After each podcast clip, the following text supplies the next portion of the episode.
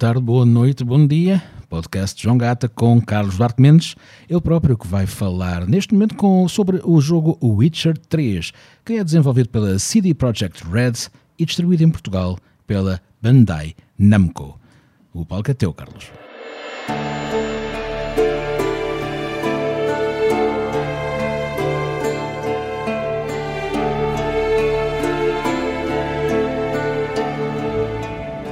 Imaginem-se num mundo inóspito. Idade Média, planícies verdes, repletas de flora e sangue, e campos cheios de cadáveres de uma guerra sobre a qual não tem influência nem controle. E o vosso dever? Caçar monstros em troca de dinheiro. Pois é, a análise hoje é o Witcher 3 da CD Projekt Red.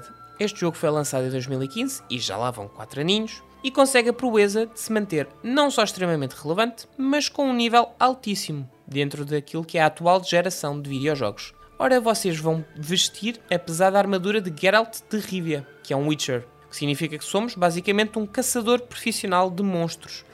Neste capítulo da saga, andamos à procura da nossa filha, que é uma filha adotiva, a Ciri, e pelo meio somos envolvidos na intriga política, porque Ciri é filha do Imperador Emir, líder de Nilfgaard, o reino invasor das Terras do Norte, que são lideradas por Radovid, o Louco.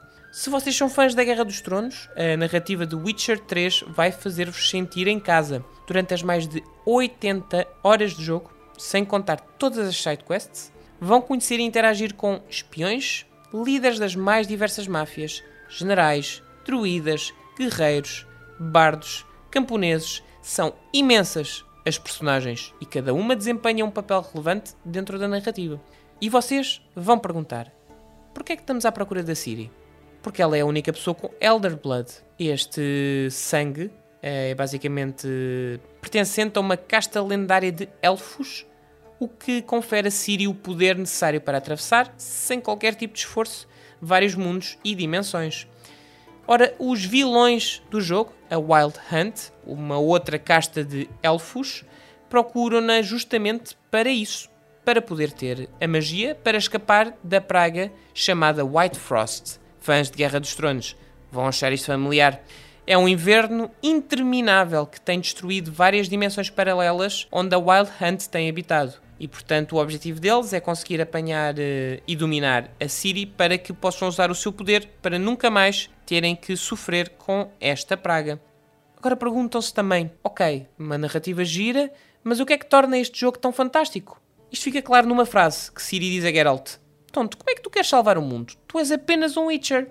E a verdade é que a narrativa nos mostra exatamente isso. Nós, neste caso Geralt, somos os espectadores, nós não somos os salvadores do mundo. Sim, nós vamos decidir o destino de várias vidas no jogo, pequenas ou grandes, e sim, nós vamos decidir o rumo de imensas narrativas, incluindo o desfecho da guerra.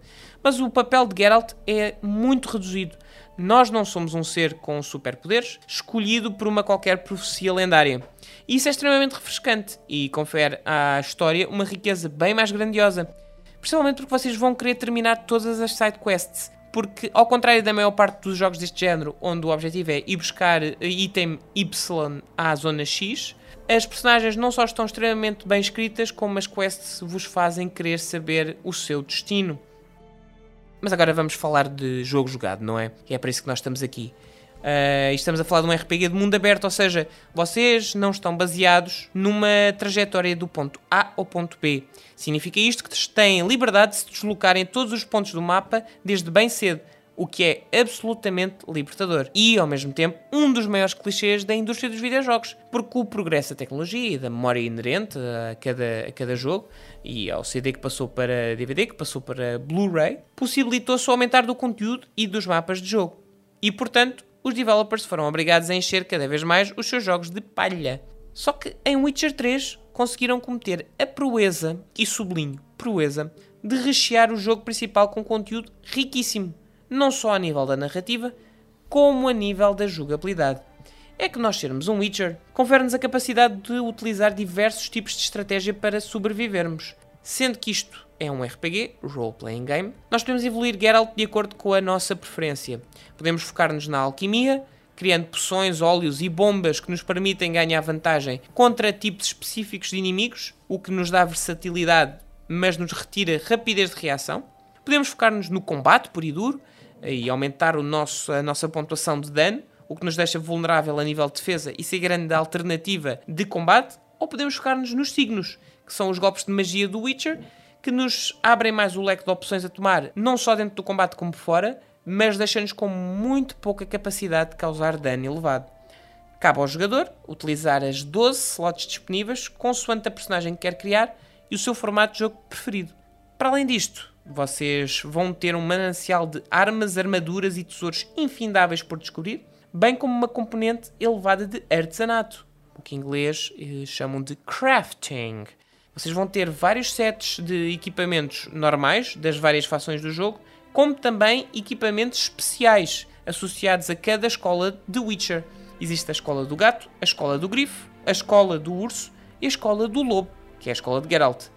Estas várias armaduras conferem bónus especiais quando são elevadas ao nível máximo. Só que para vocês chegarem lá, têm que as descobrir. E elas estão escondidas ou dentro dos mapas de tesouro perdidos pelos vários vendedores do jogo ou no mundo, ou encontram-nas dentro das cavernas recônditas no mundo de Witcher, porque há muitos para encontrar. E se vocês se preocupam com os gráficos, não precisam de pensar mais nisso. É que ainda se mantêm relevantes, o que para 2019 é um feito em si próprio.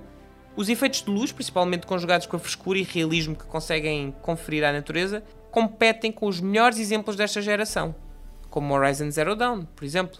E vocês podem parar o jogo no meio de, uma, de um plano alto e ficar ali a observar os efeitos de luz e pensar como é que este jogo foi feito em 2015. Porque é efetivamente de tirar o ar. Não só os gráficos como a banda sonora, que, como não poderia deixar de ser, está enraizada em temas que tanto vão beber à fonte gaélica, como vão buscar tonalidades e sons eslavos. Ou não fosse o autor dos livros de Witcher, Andrew Sapkowski, um escritor polaco. De toda a banda sonora do jogo, só um dos temas é que possui letra, a Priscilla Song, e o momento onde esta música surge traz um impacto narrativo enorme, porque até lá ainda não tinha ouvido música nenhuma com letra, os developers utilizam isto ao máximo para vos obrigar a ouvir a letra e sentir aquilo que Geralt, a vossa personagem, está a sentir. Portanto, no fundo, a música serve como tapete para o impacto emocional de cada ponta narrativa, mas atenção, nem tudo é perfeito no jogo. Porque apesar de tudo, Witcher 3 é um jogo extremamente longo.